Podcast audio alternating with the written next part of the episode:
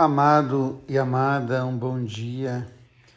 A nossa proteção está no nome do Senhor, que fez o céu e a terra. Esse salmo tão bonito que nos convida hoje à oração.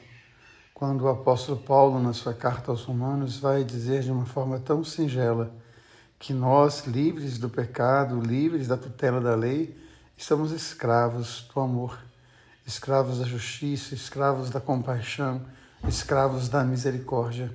Aquele que pauta a sua vida no amor a Deus, na graça de Deus, ele acaba se tornando então refém, no bom sentido da palavra, porque se torna um agregado da fé, da justiça, da esperança, do amor, da compaixão, da misericórdia.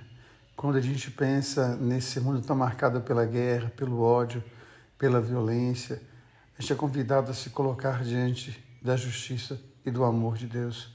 O Deus que fez o céu e a terra. Nele seja a nossa proteção, nele estejam os nossos projetos, nele estejam os nossos sonhos.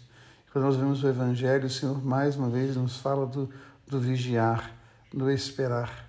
Como dizia ontem, da grande mística Simone Velho, essa menina, essa jovem que buscou o amor de Deus, ela que encontrou no sofrimento, na entrega de Jesus, o sentido para a sua vida.